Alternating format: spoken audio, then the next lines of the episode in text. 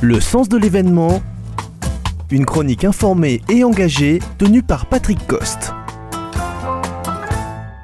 L'émission d'aujourd'hui aborde les récentes mesures annoncées par le ministre de l'Éducation, Gabriel Attal, en réponse aux résultats déconcertants de l'évaluation internationale PISA. Les résultats de cette évaluation ont été une véritable surprise. Bien que la France ait maintenu ses élèves plus longtemps à l'école que de nombreux autres pays pendant le Covid, les résultats ne sont pas à la hauteur des attentes.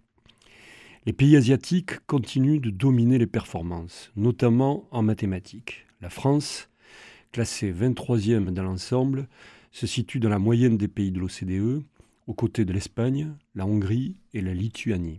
Mais il est inquiétant de noter une baisse significative du niveau des élèves français, particulièrement marquée en mathématiques, ainsi qu'une tendance à la baisse continue en compréhension de l'écrit depuis 2012.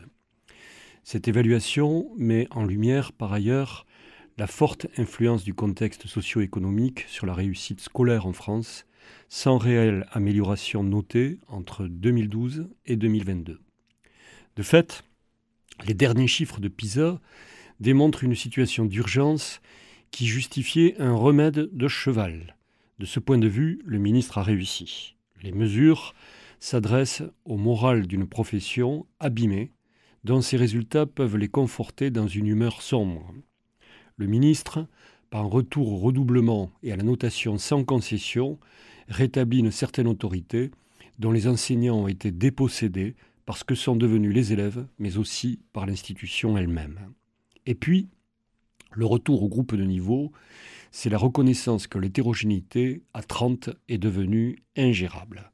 Toutefois, le premier doute que l'on peut avoir à propos de ces mesures, c'est qu'elles avaient démontré dans le passé leur inefficacité, ce que n'ont pas manqué de commenter les anciens qui ont connu cette époque. Au regard de ce retour en arrière, pour lequel d'immenses efforts avaient été faits pour en sortir, on peut avoir des doutes. Le seul gain acquis est d'accorder pour les enseignants un répit de légitimité qu'ils ont parfaitement le droit d'apprécier. Ces mesures ministérielles, qui restituent une part de leur autorité, permettent par rapport à leur état à minima de gagner du temps. Il faut reconnaître également au ministre, dans la marge d'action qui lui est octroyée par le budget, qu'il fait le maximum. Que pouvait-il faire de plus? Avec les moyens qui sont les siens, il répond à un diagnostic évident qui est la perte de l'autorité et l'hétérogénéité devenue ingérable. Ces réponses partent au plus pressé de ce qui apparaît comme une évidence. Mais quels sont les obstacles qui, à plus ou moins long terme, risquent d'entamer l'efficacité de ces mesures? D'abord, même si le budget depuis 2017 a été augmenté de 15 milliards, les moyens nécessaires pour répondre à l'hétérogénéité réelle justifieraient plus du doublement du budget global, ce qui est irréaliste au regard des finances en France. Rien que pour rattraper les effectifs et les salaires des autres pays de l'OCDE, il faudrait renflouer le retard de plusieurs milliards. Mais le plus intéressant de ce que révèlent les derniers résultats PISA, c'est que tous les pays baissent. Cela touche autant l'Inde, les USA que l'Allemagne. Cela signifie que le problème est général et que revenir à d'anciens procédés ne sera pas suffisant. Les élèves ont changé partout dans le monde et sans doute une toute autre éducation qu'il faut imaginer nécessite des moyens immenses.